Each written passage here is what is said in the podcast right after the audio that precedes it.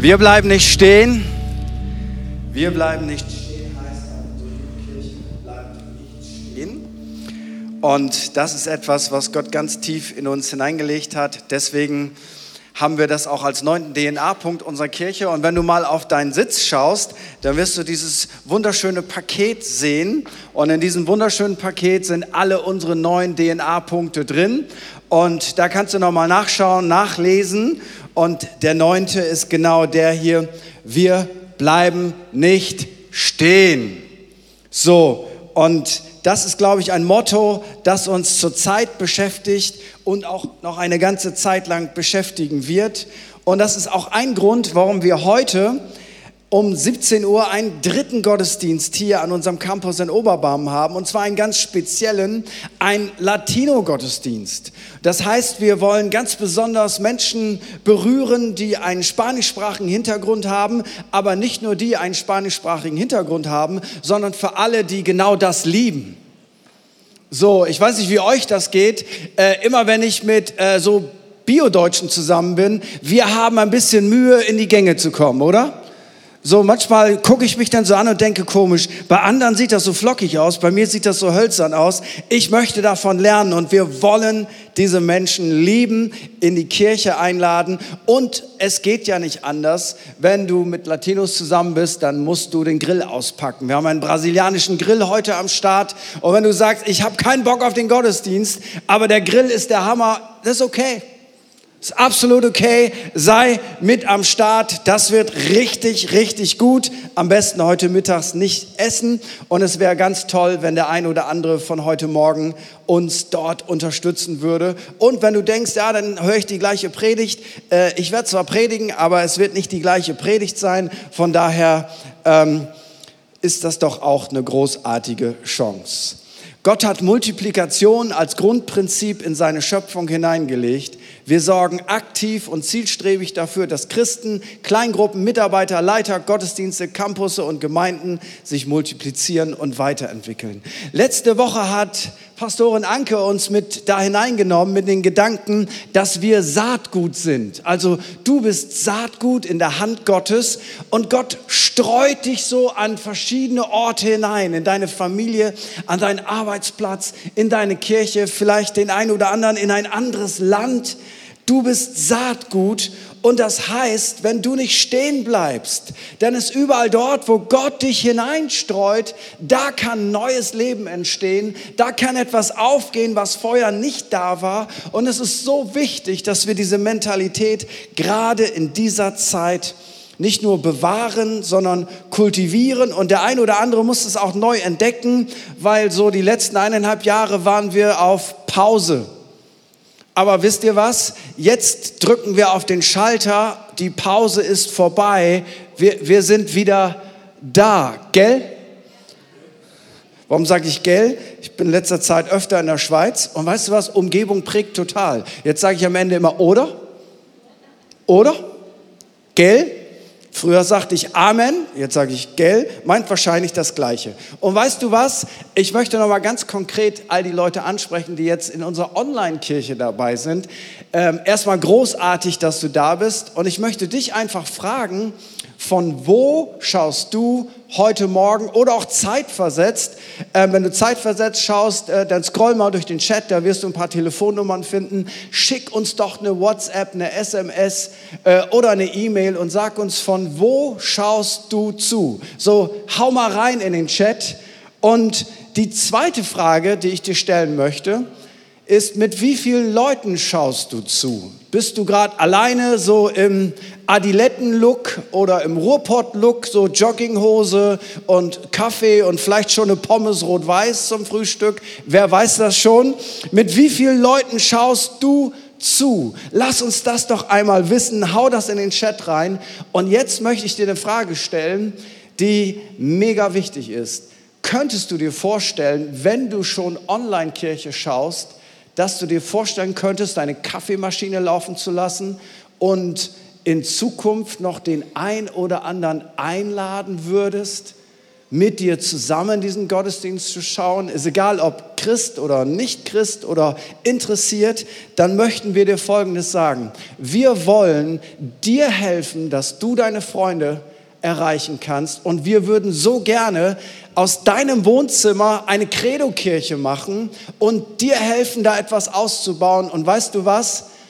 Melde dich einfach bei uns und wir werden uns irgendwann in den nächsten Wochen bei dir melden, um dir zu helfen, da wo du bist, Reich Gottes zu bauen.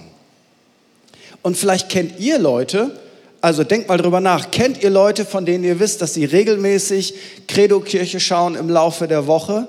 Dann gebt uns doch mal einen Hinweis, weil wir würden gerne mit diesen Leuten in Kontakt treten und wir würden ihnen gerne helfen, dass sie das ausbauen, um da vor Ort in ihrem Wohnzimmer Reich Gottes zu bauen. Also wenn du irgendetwas weißt, schreib uns eine E-Mail, melde dich bei uns, gib mir nach dem Gottesdienst die Adresse, weil wir glauben, dass wir diese Möglichkeit weiterhin nutzen und in Zukunft, irgendwann kommt da noch mehr, ausbauen wollen.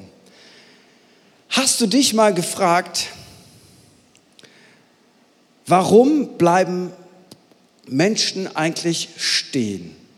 Warum geben manchmal Menschen auf? Die wenigsten von uns geben auf, wenn wir gerade neue Träume, neue Ideen und Pläne entwickeln. Die wenigsten von uns geben auf, wenn sie anfangs voll motiviert und voller Vision sind.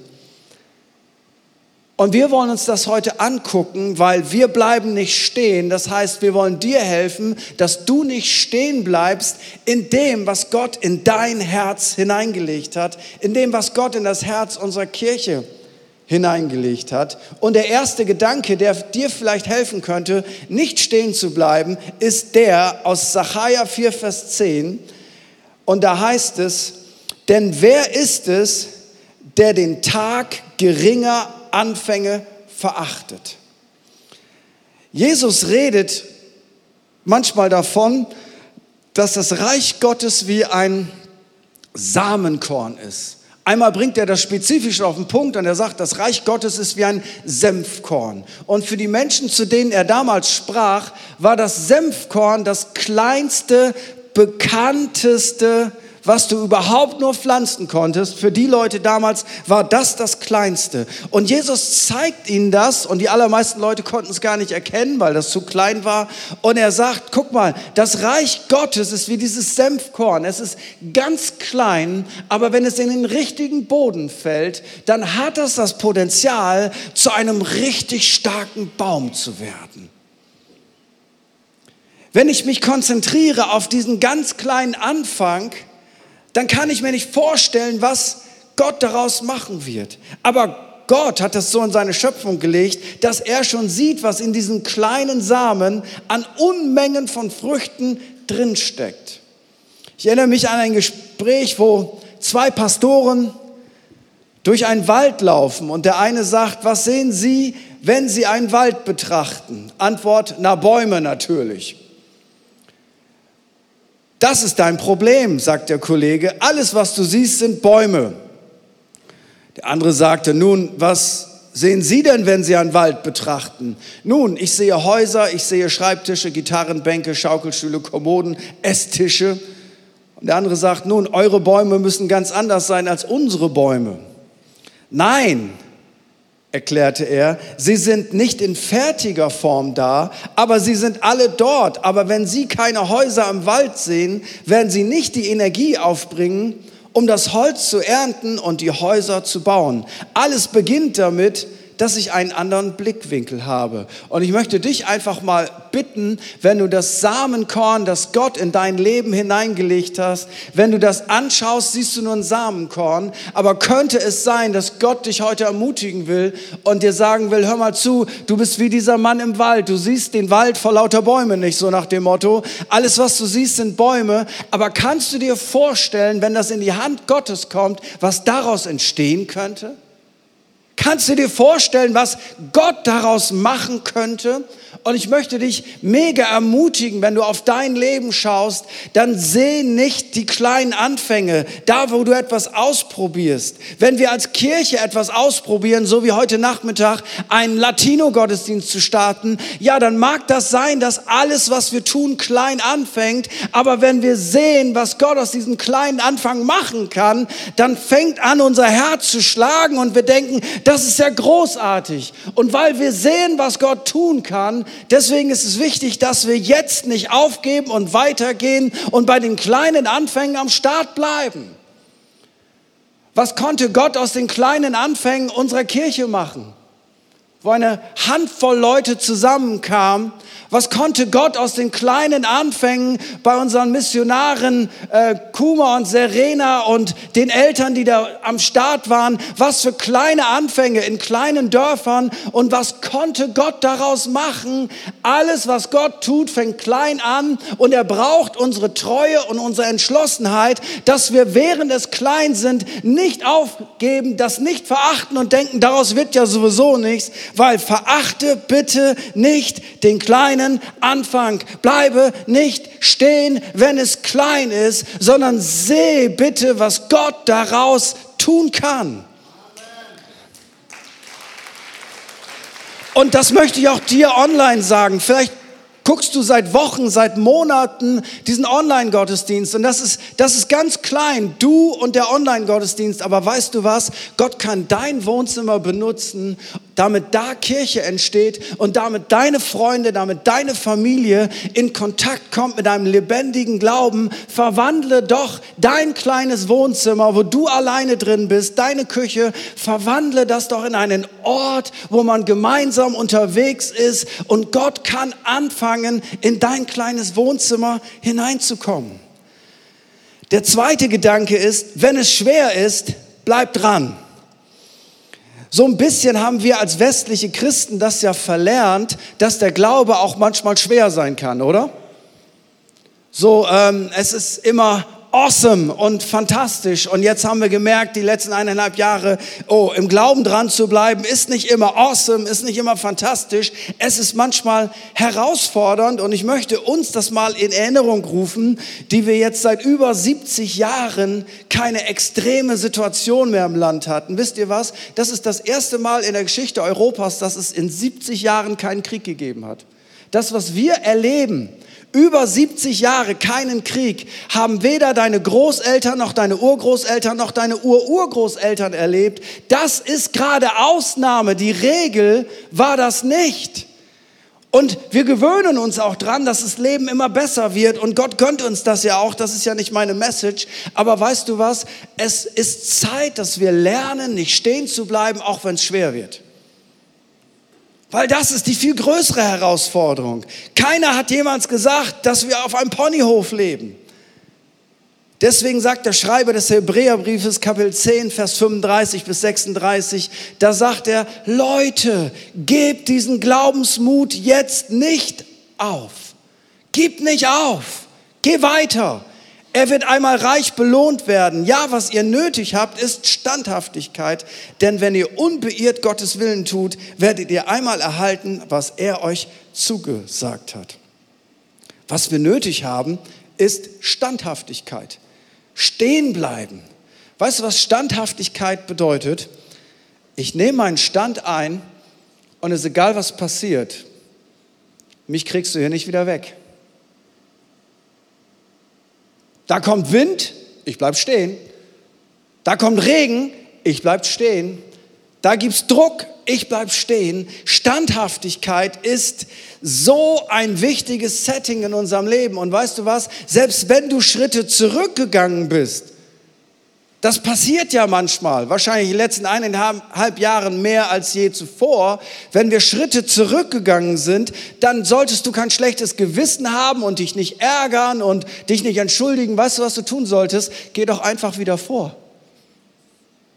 Weil so wie man zurückgehen kann, kann man auch wieder nach vorne gehen. So wie man Land verloren hat, kann man auch Land wieder einnehmen. So, dann ist dein Zurückgehen, ist dann eben Anlauf gewesen dann ist es doch gar kein Zurückgehen. nimm das Land ein, das Gott dir gegeben hat. Und ich meine, dass ich in der Vorbereitung ein Wort vom Herrn bekommen habe, ähm, für mich selber, für unsere Kirche und noch für jemanden. Da heißt es in Apostelgeschichte 14, Vers 19, da kamen Juden aus Antiochia und Ikonion und redeten so lange auf die Bevölkerung von Lystra ein, bis sie sie auf ihre Seite gezogen hatten. Daraufhin steinigten sie Paulus und als sie ihn für tot hielten, schleiften sie ihn zur Stadt hinaus. Also der Mob regt sich auf heizt andere Leute ein und sie steinigen Paulus. Und wenn du jemals einen Film gesehen hast mit einer Steinigung, dann weißt du, das war noch schlimmer als das, was du gesehen hast. Und Paulus liegt tot oder wie tot auf dem Boden und dann schleifen sie ihn zur Stadt hinaus wie ein Stück Dreck. Und dann liegt er da und versucht das mal zu denken. Wenn Paulus nicht wieder aufgestanden wäre, dann hätten wir einen Großteil des Neuen Testamentes nicht. Wenn Paulus nicht aufgestanden wäre, dann hätten wir diesen unglaublichen, herrlichen Römerbrief nicht bekommen. Wenn Paulus nicht wieder aufgestanden wäre, wären viele Kirchen nicht gegründet worden. Ich wage zu sagen, wenn Paulus nicht aufgestanden wäre, dann wären wir heute nicht hier. Siehst du, wie sich alles hier bald um diesen Mann, das sehen die Leute gar nicht, die sehen einfach, da ist einer, der, der ist tot, was macht das schon? Das hätte den Lauf der Geschichte Geschichte verändert. Und dann liegt Paulus dort. Und weißt du, was die Jünger machen? Sie machen keine Demo vor dem Rathaus. Sie ärgern sich nicht. Sie weinen nicht mal. Sie umringen ihn. Und die Bibel sagt nicht mal, dass sie gebetet haben. Verrückt, oder? Sie umringen ihn. Und Paulus steht wieder auf. Und dann denkst du, Paulus, was machst du jetzt nach so einer Erfahrung? Das ist ja gruselig. Er stand auf und ging in die Stadt zurück, wo sie ihn gerade gesteinigt haben. Er stand auf und geht in die Stadt zurück. Und am nächsten Tag macht er sich wieder auf und er macht das, was er immer gemacht hat, in eine Stadt zu gehen, das Evangelium zu verkünden, Kirche zu gründen, Menschen zu Jüngern zu machen und Briefe zu schreiben. Nach so einer Erfahrung, er steht auf und er geht in die Stadt zurück. Und weißt du, was ich glaube, was Gott zu uns in die Kirche in die Kirche spricht, zu uns als Credo-Kirche, äh, zu dir. Weißt du was? Ja, der Feind Gottes hat versucht, neben all den anderen Menschen, wir sind ja alle betroffen von schweren Zeiten, also wir haben das ja nicht exklusiv, sollten auch nicht zu viel jammern als nötig, ähm, hat versucht, uns niederzudrücken, die Kirche platt zu machen und nebenbei noch viele andere wunderbare Dinge. Und ähm, dann liegt man am Boden und weißt du, was hier das Geheimnis ist? Wenn du am Boden liegst, du brauchst einfach eine Gruppe von Jüngern, die dich umringen. Manchmal müssen sie gar nicht beten. Manchmal müssen sie dich einfach nur umringen, aber man darf dann auch sehr gerne beten und das Richtige aussprechen. Und ich möchte dir sagen, wenn du am Boden liegst, wenn du herausgefordert bist, ich habe heute einen Schlüssel für dich. Sammel Leute um dich herum, die im Glauben feststehen, lasse dich umringen. Und ich will dir was sagen, du wirst dich ganz schnell erholen, viel schneller als du je gedacht hast, aber wenn du alleine liegen bleibst, wenn die Jünger dich nicht umringen, dann hast du ein Problem. Und ich möchte uns als Kirche Folgendes sagen. Weißt du was? Wir umringen uns gegenseitig, wir stehen wieder auf. Und wir gehen wieder in die Stadt zurück und wir machen genau das, was wir vorher auch gemacht haben. Wir machen genau das, wozu Gott uns berufen hat. Wir bauen Kirche, wir bauen Kleingruppen, wir helfen den Armen, wir tun Menschen Gutes, wir lieben Menschen, wir führen Menschen zu Jesus, wir machen einen Online-Gottesdienst, wir pflanzen neue Kirchen, wir machen Oberbarm Great Again, wir bauen das Reich Gottes, wir lieben Menschen, wir umarmen Menschen, wir beten für Menschen. Hey, Credo Kirche, wir stehen wieder auf und wir gehen in die Stadt zurück und wir machen genau das Gleiche, was wir immer gemacht haben. Und ich glaube, dass es ein Wort vom Herrn ist und ich möchte dir mal etwas sagen ich bitte dich, ob du frustriert bist über Regierung, über Maßnahmen, über Menschen oder wie auch immer. Weißt du, was der falsche Weg ist? Wenn du die Menschen, denen du dienst, wenn du deine Kirche, wenn du dem Leib Christi, wenn der, der Gesellschaft, wenn du gegen etwas protestieren willst und du lässt die Kirche darunter leiden, weil das Opfer zu groß ist, einen kleinen Test zu machen, dann haben wir ein Problem. Weil wir bestrafen genau die Leute, die nicht bestraft werden sollten. Die Menschen, die wir lieben sollten, die Kleingruppe, die wir umarmen sollten, die Menschen, für die wir da sein sollten, die Kirche, in der wir dienen sollten. Und ich möchte dir Folgendes sagen. Wenn du dich aus deinem Team rausgeklinkt hast, weißt du was, klingt dich doch wieder ein. Wenn du ewig nicht in deiner Kleingruppe warst, weißt du was? Hol dein Handy raus und sag, hey, ich bin wieder am Start. Weißt du was? Steh doch auf, hab Standhaftigkeit und sag, ich mach weiter. Ich habe eine Berufung. Gott hat einen Plan für mein Leben und das, was ich mache, ist, ich mache jetzt weiter. Gott hat seinen Plan für dein Leben doch nicht geändert, weil die Zeiten schwerer geworden sind, sondern weil die Zeiten schwerer geworden sind, ist es umso wichtiger, dass du sagst, Gott, hier bin ich. Come on, wir machen weiter. Wir machen machen Attacke. Und ich habe dieses Wort auch für dich empfangen, Kuma. Jetzt ist die Zeit, wo wir dich umringen. Und danach kommt die Zeit, wo du aufstehst und genau weitermachst mit dem, wozu Gott dich berufen hat. Es wird nicht so schwer sein, wie du dachtest, sondern du stehst auf und du gehst weiter und Gott wird wieder mit dir sein und das Reich Gottes wird gebaut werden und den Menschen wird gedient werden. Das ist deine Berufung. Du stehst auf im Namen von Jesus. Und wisst ihr was, Freunde? Vielleicht lernen wir gerade, dass alles, was wertvoll ist, kostet einen Preis. Alles, was wertvoll ist im Leben, kostet einen Preis. Wenn du gute Beziehungen haben willst, das kostet einen Preis. Du musst Zeit investieren, du musst Herz, du musst Liebe investieren, du musst dich auch manchmal zurücknehmen. Wenn du Kinder hast, das kostet einen Preis. Sagen, ja, monetär, nee, nee. Eine Infektion nach der anderen. Eine durchwachte Nacht nach der anderen, eine Windel nach der anderen. Mal ganz ehrlich, wenn ich dir jetzt sagen würde, hey, möchtest du auch Kinder haben? Du sagst, ja, ich finde das so toll, diese Fotos mit den süßen Kindern, das verschicken wir dann alle unsere Freunde. Und ich dir dann sage, okay, der Weg dahin sind 10.000 vollgemachte Windeln, sind 300 durchwachte Nächte, das sind so dicke Augenränder, die die beste Creme auf der Welt nicht mehr reparieren kann, dann würdest du denken, nein, ich möchte doch keine Kinder. Aber ich will dir was sagen, doch, du möchtest Kinder, weil es ist nicht das Schönste auf der Welt. Aber alles, was wertvoll ist, kostet einen Preis. Und weißt du was? Wir sind es so lange gewohnt gewesen, dass unser Glaube fast keinen Preis kostet. Keine Anstrengung. Wenn wir getauft werden, jubelt die Kirche uns zu. Niemand von uns muss Eis aufsägen und da rein und das heimlich machen, weil wir sonst Ärger bekommen. Wir haben immer ein Heimspiel. Nie ein Auswärtsspiel. Es ist so einfach gewesen. Aber wisst ihr was? Lass uns doch diesen Preis bezahlen, weil das Kostbarste und das Schönste, was wir haben, ist der Glaube an Jesus Christus, die Gemeinschaft mit unseren Geschwistern in Christus, auch wenn manche ein bisschen schräg sind, aber äh, daran lernen wir zu lieben und zu vergeben und sowas.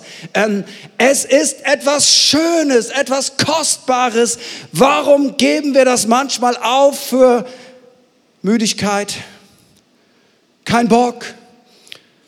Weißt du, am Ende unseres Lebens wollen wir doch nicht zurückblicken und sagen, weißt du, was der Sinn unseres Lebens war, 564 Serien zu gucken. Und ich danke Gott, mein Leben hat Bedeutung gehabt. Ich habe 564 Serien geguckt und 748 Fußballspiele. Und das sind beides Dinge, die ich mag. Ich mag Fußball und ich mag auch Serien gucken. Aber ich versuche das mal zu überzeichnen. Der Sinn meines Lebens ist nicht Fußball zu gucken. Der Sinn meines Lebens ist nicht so gemütlich wie irgendwie nur geht, durchs Leben zu gehen. Der Sinn meines Lebens ist nicht frustriert zu sein. Der Sinn meines Lebens ist nicht bitter zu sein. Der Sinn meines Lebens ist für Gott da zu sein und Menschen zu lieben. Und wenn irgendetwas mich davon wegbringt, was mir leider Gottes manchmal passiert, dir auch, dann muss ich Folgendes tun und sagen, hey, ich reflektiere mal, ist es wirklich der Traum meines Lebens, jeden Sonntag im Bett zu liegen? Es ist der Traum meines Lebens, die Gaben, die Gott mir gegeben hat, sie nicht einzusetzen. Es ist der Traum meines Lebens, zum 870. Mal in Urlaub zu fliegen. Oder ist der Traum meines Lebens, dass ich mir immer gewünscht habe, dass mein Leben eine Bedeutung hat und einen Unterschied macht für andere Menschen? Und weißt du was, dann ist es so wichtig, dass wir die leicht umstrickende Sünde und die Trägheit und die Müdigkeit und die Lauheit abschütteln und zurückgehen und sagen, take a stand. Gott, hier bin ich. I'm back. Ich bin wieder ready. Attacke. Dein Team braucht dich, deine Familie braucht dich, deine Kleingruppen brauchen dich, deine Enkel brauchen dich, deine Freunde brauchen dich, deine VIPs brauchen dich, deine Kirche braucht dich, Jesus braucht dich. Es ist überhaupt nicht egal, ob du da bist oder ob du nicht da bist. Gott will dich am Start haben. Wir bleiben nicht stehen. Und weißt du was? Deswegen werden wir auch nicht den Traum, den wir als Kirche haben, nicht verändern. Wir haben inmitten der Pandemie neue Missionare ausgesandt. Warum sollten wir das denn nicht tun? Wir starten heute einen neuen Gottesdienst, von dem ich hoffe, dass das ein normaler Gottesdienst sein wird. Warum sollten wir dann das nicht tun? Gibt es irgendeinen Grund dafür? Wir starten neue Kleingruppen. Einige Kleingruppen von uns treffen sich komplett online. Ja, wir haben was gelernt, das geht auch. Und du sagst, nee, bei mir geht das nicht. Ja, dann trefft euch wieder präsent. Weißt du was? Wir bleiben nicht stehen. Wir gehören nicht von denen, die da weichen, sondern von denen, die da glauben zur Errettung ihrer Seelen. Und ich möchte dir Folgendes sagen. Was brauchst du auf deinem Weg, wenn es ein kleiner Anfang ist oder wenn es schwer wird unterwegs? Ich möchte dir das von Herzen wünschen, dass du tief in deinem Herzen weißt und diesen Zuspruch Gottes hast, dass du auf dem richtigen Weg bist. Und weißt du was? Manchmal, wenn man so zurückgegangen ist und wieder nach vorne gehen muss, dann ist es die ersten Wochen und Monate doppelt anstrengend. Und wenn man auf die Anstrengung hört, dann denkt man, das ist nicht schön. Ich verrate euch was. Vor ein paar Wochen war ich das erste Mal bei Mutig und Stark. Da war noch nichts los da. Also ist schon ein paar Wochen her und dachte, Mensch, ich habe jetzt eineinhalb Jahre nicht gema nichts gemacht. Ich sage nicht, was meine Waage gesagt hat. Waage ist sowieso eine blöde Kuh. weißt du, sie sagt immer nur Müll, nicht das, was ich hören will. Also würde ich am liebsten sagen, schweig und verstumme. Aber anyway, ähm, manchmal guckt man ja doch, denkst du, ah, ich habe jetzt auch eineinhalb Jahre nichts gemacht. Ich, ich gehe jetzt, gehe jetzt zu Markus. Der sieht immer so, so, so fit aus, so, so Sixpack und ähm, ich bin mehr so bei One Pack, ähm, Hauptsache Pack. Und dann hat er eine Stunde mit uns trainiert und die simpelsten Basics wieder gemacht und nochmal hoch und ganz leicht stemmen und die, der richtige Stand und dann brauchte ich auch noch ein bisschen Hilfsmittel, weil alles verkürzt war bei mir, was auch immer, kurz ist irgendwie ein Symbol meines Lebens dann geworden. Und dann dachte ich irgendwann nach einer guten Stunde, ja, jetzt auch gut, ich will nach Hause, auch nicht übertreiben. Die darauffolgende Woche, war morgens ungefähr so. Und ich habe den ganzen Tag an Markus gedacht. Dachte, dieser Idiot, dieser Trottel, hätte er mich nicht durchwenken können. Einfach für mich beten und sagen, Herr, schenk du ihm neue Muskeln und Stärke. Und dann gehe ich wieder weg, so auf charismatischer Ebene, weißt du. Wir sprechen das aus, Muskelwachse. Und ich merke, Wii. Und was macht er? No pain, no gain. Und wenn ich auf meine Gefühle gehört hätte, hätte ich Folgendes gemacht. Ich werde nie wieder in meinem ganzen Leben Sport machen. Sport tut mir nicht gut. Es fühlt sich nicht gut an. Und weißt du was? Wenn man zurückgegangen ist und dann wieder anfängt, in einem Team zu dienen, äh, verbindlich im Gottesdienst zu sein, für die Nachbarn da zu sein, Kleingruppe zu bauen, Reich Gottes zu bauen, Sozialwerk zu bauen, Hausaufgabenhilfe zu bauen, Klamotten. Die ersten Wochen hast du das Gefühl, das tut mir nicht gut, das ist so anstrengend. Aber weißt du was, könnte es sein, dass es Muskelkater ist, weil du so lange nichts gemacht hast? Und dann lass dich bitte nicht von diesem Muskelkater abstrecken, sondern mach trotzdem weiter. Gut dosiert, fang langsam an, nicht von heute auf morgen wieder auf 100, aber hab einen Plan. Und ich möchte dir Folgendes sagen. Diese Welt braucht Christen, die Salz und Licht sind, die Jesus lieben. Die Kirche braucht das. Wir brauchen einander. Wir sind keine Insel. Hey Credo Kirche, wir bleiben nicht stehen. Wir machen weiter. Wir sind an Bord. Wir schütteln den Staub ab und wir bleiben nicht stehen. Ob wir hier präsent sind oder ob wir online sind, wir bleiben nicht stehen. Das ist ein guter Moment, um aufzustehen. Wir bleiben nicht stehen.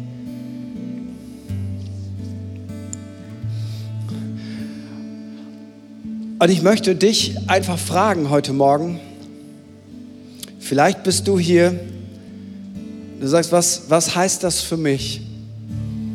Da möchte ich dir auch sagen, hey, bleib bitte nicht stehen, weil Glauben ist keine statische Sache, sondern Glauben heißt, du gehst immer wieder einen Schritt. Und es ist egal, wie lang deine Reise ist, du musst mit dem ersten Schritt anfangen. Und Glauben bedeutet, dass du irgendwann anfängst, einen Schritt zu gehen. Einen Schritt auf Jesus Christus zu. Und weißt du was? Weißt du, wie das geht? Ein Schritt auf Jesus zu. Man betet.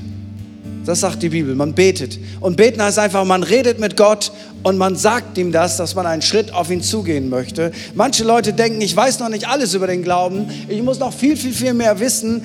Das ist auf eine gewisse Art und Weise auch richtig, aber weißt du was? Du musst trotzdem irgendwann anfangen. Erinnerst du dich an dein erstes Date? Angenommen, du bist jetzt verheiratet, du bist 20 Jahre verheiratet, aber weißt du was, selbst wenn du 20 Jahre verheiratet bist, es fing damit an, dass du ein erstes Date hattest.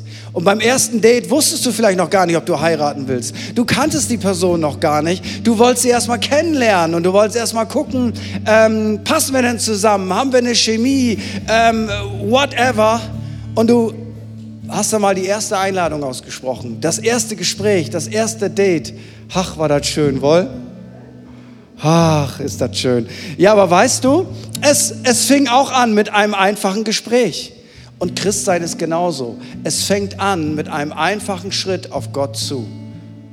Und wenn du sagst, ja, aber weißt du, Pastor, ich, ich bin jemand, ich war schon mal mit Gott unterwegs, aber ich, ich bin jetzt drei Schritte zurück. Ja, weißt du was? Dann geh doch wieder einfach drei Schritte nach vorne. Kehr doch zum Glauben deiner Kindheit zurück. Kehr doch zum Glauben deiner Eltern zurück. Kehr doch zum, zu dem zurück, was, was eigentlich in deinem Herz ist. Ja, aber ich, ich habe was falsch gemacht. Ich habe Dinge gemacht, die waren wirklich nicht gut. Da möchte ich dir sagen, das ist doch das Zentrum von dem, was wir glauben. Jesus Christus ist dafür gestorben, dass das, was wir falsch gemacht haben, dass das wieder gut wird. Und das hat ihn einen unglaublichen Preis gekostet. Sein Leben und sein Blut. Deswegen, wir sind nicht gut, sondern wir profitieren davon, dass Jesus uns gut ist und uns gut gemacht hat. Es fängt mit einem Schritt an. Und ich möchte uns einladen, auch da, wo du online bist, dass du jetzt einfach so einen Moment hast, wo du nicht deinen Kaffee trinkst, wo du nicht dein Croissant isst oder zeitversetzt, was auch immer du machst, einen Moment der Stille hast. Und ich möchte auch hier einfach einen Moment der Privatsphäre haben. Und ich lade uns ein für einen Moment, dass wir alle unsere Augen schließen. Und ich möchte einfach fragen, gibt es irgendjemand, der sagt, ich bleibe nicht stehen, ich, ich gehe einen Schritt auf Gott zu, das erste Mal in meinem Leben oder ich, ich muss so ein paar Schritte gehen, weil ich habe mich zurückbewegt, aber ich will, ich will wieder meinen Stand einnehmen, weil ich weiß ja, dass ich eigentlich zu Gott gehöre. Diese zwei Gruppen von Menschen gibt es auch hier heute Morgen.